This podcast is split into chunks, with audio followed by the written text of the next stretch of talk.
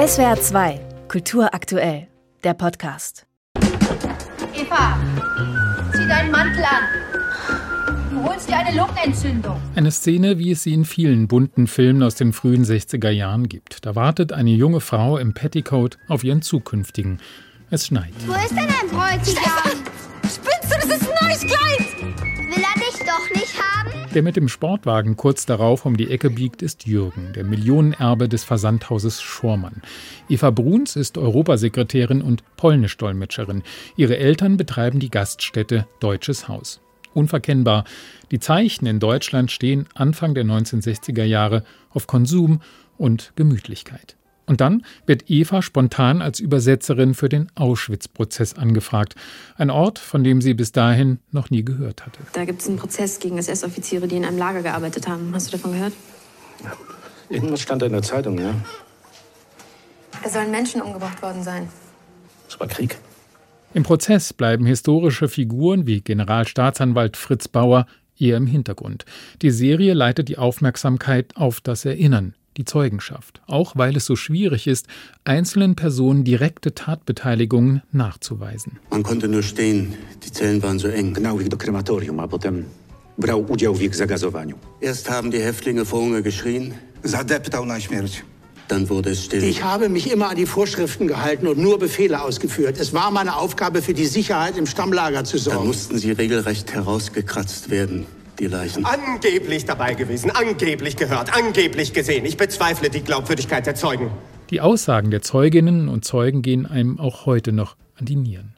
Die auch für die Serie verantwortliche Autorin Annette Hess stellt, wie schon in ihrem Roman, dem furchtbaren Massenmord die bürgerliche Fassade und moralische Kälte einzelner Täter entgegen, wie Robert Mulka oder Wilhelm Boger.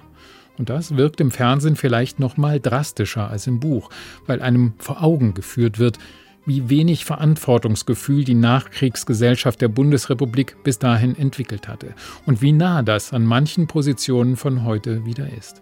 Zudem inszenieren die Regisseurinnen Isa Prahl und Randa Chahut vieles zwar zurückgenommen, aber intensiv und nie lapidar, und sie rücken das Geschehen so nah an uns heran.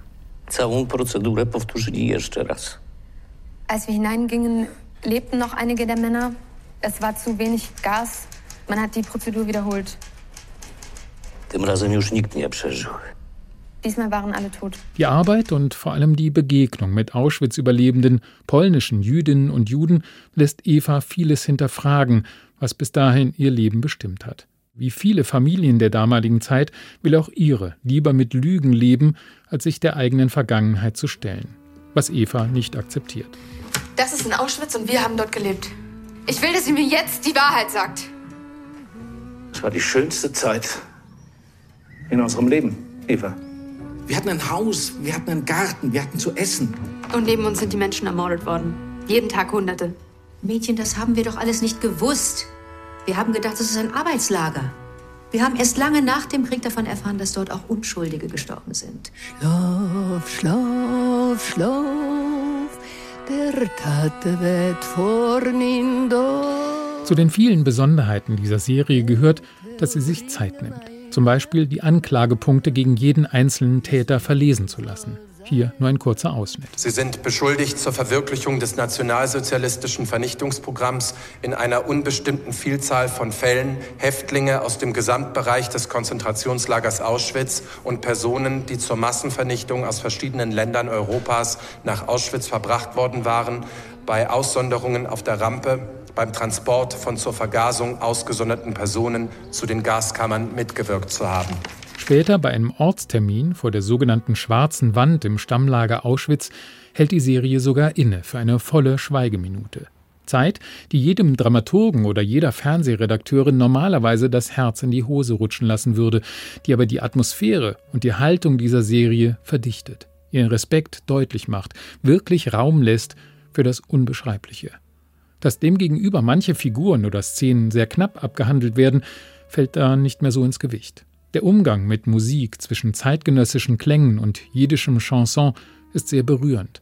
Das Schauspielensemble mit Henry Hübchen, Anke Engelke oder Hans-Jochen Wagner beeindruckend. Und wie vor allem die junge Katharina Stark, die Eva verkörpert, Mit ungläubigen Blicken, die aber niemals ins naiv Empörte abgleiten, sondern ihrem Gegenüber auch Vertrauen und ein Gefühl für das tiefe Leid vermitteln. Gepaart mit Scham, aber auch dem Mut und der Kraft, sich der Verantwortung stellen zu wollen.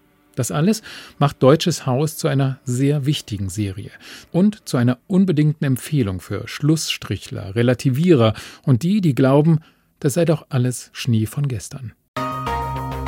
SWR 2 Kultur aktuell. Überall, wo es Podcasts gibt.